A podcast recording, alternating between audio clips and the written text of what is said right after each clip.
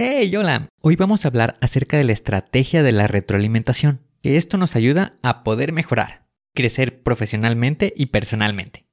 Comenzamos.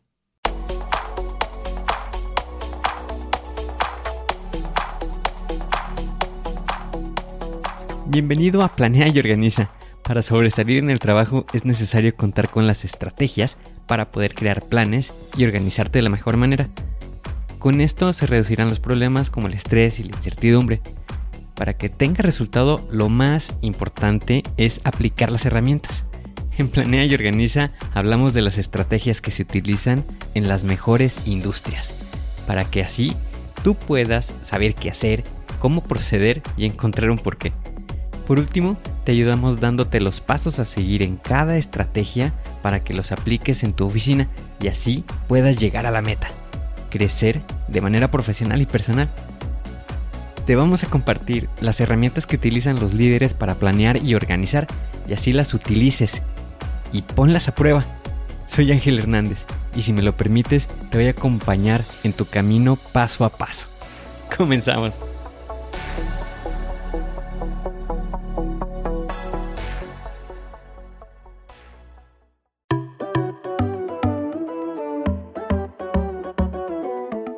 Es posible que durante nuestra vida laboral recibamos retroalimentación o que tengamos la oportunidad de dar una retroalimentación.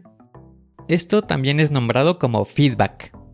Sin embargo, cuando tenemos la oportunidad de dar una retroalimentación, normalmente se acerca nuestro jefe y nos dice o nos solicita que llevemos a cabo esta actividad. Sin embargo, no contamos con una estrategia para saber cómo ir paso a paso durante este proceso lo que nos trae a consecuencia que nos frustramos, nos estresemos y tengamos estas dudas de, bueno, ¿cómo llevo a cabo esta actividad? Por tal motivo voy a hablarte acerca de esta estrategia de la retroalimentación. Lo vamos a dividir en dos partes.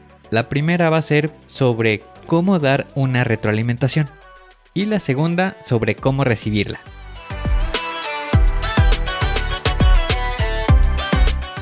Para el tema de dar una retroalimentación lo voy a dividir en tres partes. La primera corresponde a realizar una preparación. ¿Qué vamos a hacer antes de llevar a cabo la retroalimentación? Para esto necesitamos contar con un objetivo. ¿Por qué quieres llevar a cabo esta retroalimentación? Otro punto que debes de considerar en la preparación es cómo vas a llevarla a cabo. Busca que tenga una intención positiva, mantén la humildad, ya que si no se cuentan con estas características, lo que se va a causar es una incomodidad, lo que traerá como resultado una ineficiencia en la retroalimentación. También en el cómo lo realicemos, en medida de lo posible busca que sea de manera privada. Toma en consideración el cuándo. Sé que en ocasiones se requiere de manera inmediata, sin embargo, busca que sea en el momento más adecuado. Considera estas características para antes de la retroalimentación.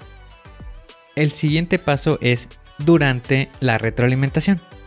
Para esta actividad pondremos especial atención a comunicar. Evita utilizar palabras que vayan dirigidos directamente hacia la persona. Por ejemplo, tú eres de esta forma o tú no estás haciendo esto enfoca la comunicación en actividades en particular, como por ejemplo la elaboración de un reporte o la entrega de facturas. Enfócate en actividades. Evita realizar críticas negativas, ya que esto traerá como resultado resentimiento de la otra persona y se pondrá a la defensiva. Para este caso, busca tener una crítica constructiva. Puedes mencionar que no son problemas, que son oportunidades para mejorar.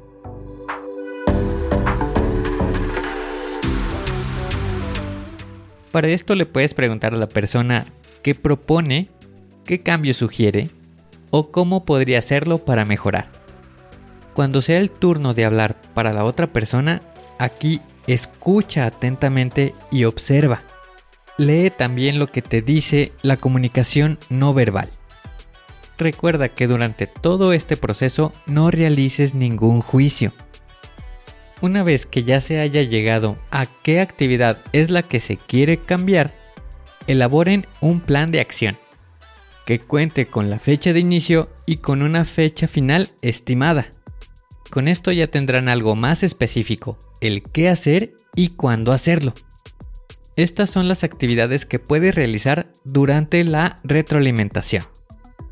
De aquí pasamos al punto número 3. ¿Qué hacer después de la retroalimentación? Para esto debes de realizar un seguimiento. Acércate a la persona. Le puedes preguntar cómo va con la actividad o si tiene alguna duda. El punto importante es no ir de hostigoso, sino dar un acompañamiento que estamos valorando el esfuerzo que está realizando por realizar el cambio. Con esto ya tienes los tres pasos para realizar una retroalimentación. Ahora, ¿cómo podemos recibir una retroalimentación?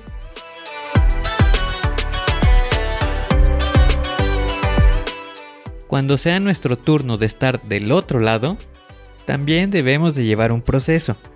De igual manera será en tres pasos. ¿Qué debemos hacer antes de esta actividad, durante y después? Para el primer paso, tenemos que estar preparados, mantenernos con la mente abierta. Debemos estar dispuestos a escuchar. Recuerda que el objetivo es ayudar. ¿Y cómo podemos ser mejor? Ahora, ¿qué vamos a hacer durante la retroalimentación? Para esto vamos a poner atención no vayamos a justificarnos. Y mientras estemos escuchando, tengamos un silencio activo. Y esto quiere decir que seamos empáticos. Una vez que hayamos escuchado la información, agradece el punto de vista que te están proporcionando. Posteriormente, establece compromisos y un plan de acción, donde se incluya qué es lo que se va a realizar y también en qué fechas. Y el paso número 3 es qué realizar después de la retroalimentación. Para esto, tómate un tiempo para realizar una reflexión.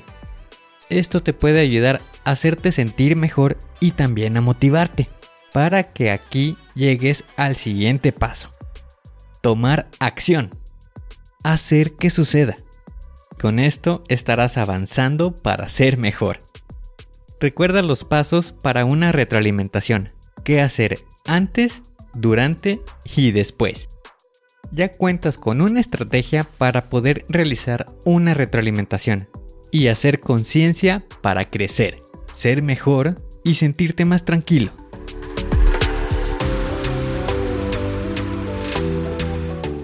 Hoy tienes la oportunidad de hacer un plan, de poder organizarte, de ser mejor.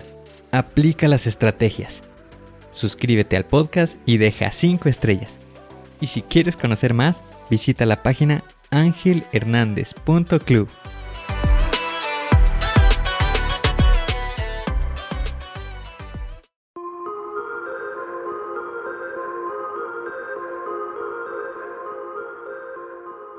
¿Y ahora qué sigue? ¿Cuál es el siguiente paso que tienes que dar? Lo más importante es iniciar hoy, paso a paso pero empieza para estar más cerca de alcanzar tu meta. Las herramientas de las que hemos hablado ya las conoces, pero el problema es que no las utilizamos. No las pierdas en el olvido. Continúa utilizándolas y así continuarás mejorando. Sé mejor que ayer. Te espero en el siguiente episodio para continuar creciendo. Te espero aquí, en Planea y Organiza. Pero recuerda, la fuerza está en ti. Respira fuerte, concéntrate y haz que suceda.